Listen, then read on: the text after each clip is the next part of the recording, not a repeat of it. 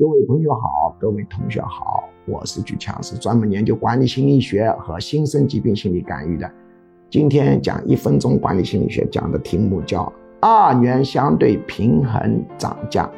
假定你的产品要涨价，怎么涨？叫做一边涨价一边降价。选择什么产品涨价？选择差异性大、比较性低的产品涨价。那么什么产品降价？选择比较性强、标准化程度高的产品降价。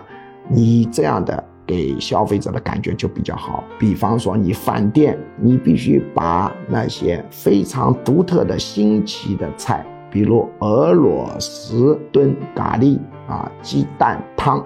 雪花肉片，你这个价格可以涨上去；鱼香肉丝一定要降下来。为什么呢？很多饭店都有鱼香肉丝，比较性太强。超市里头，可乐、盐、糖、鸡蛋价格要降下去。啊，南货、火腿这种比较性差的产品要价格升上去。